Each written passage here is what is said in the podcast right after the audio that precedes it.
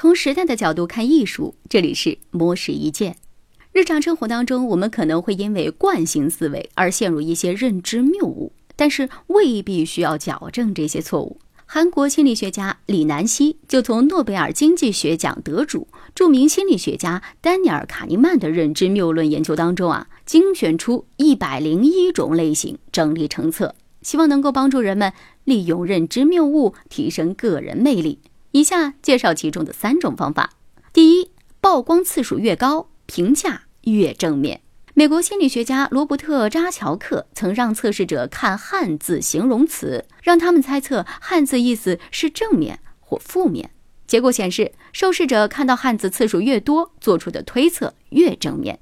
因此，李南希建议，如果你试图得到某人的好感，可以找机会多在对方面前出现。第二，让对方。帮自己的忙，他会更喜欢你。美国德州大学心理系两位博士曾让研究人员和助教以研究费用耗尽为由，分别向两组参加者提出帮助，然后让参加者通过调查问卷反馈对研究人员的好感度。结果显示，研究人员亲自询问的参加者给出的评价最高，助教询问的参加者给出的评分最低。由此证明，想要获得别人的好感，最好能让对方有机会释放自己的善意。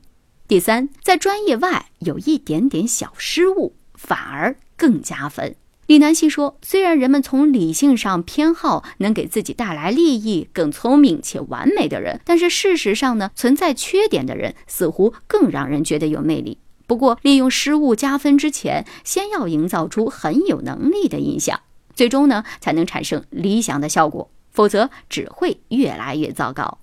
总而言之，增加存在感，向对方寻求帮助，以及让完美形象多点小失误，可以帮助你提升个人的魅力。以上内容由模式意见整理，希望能对您有所启发。模式意见每晚九点准时更新。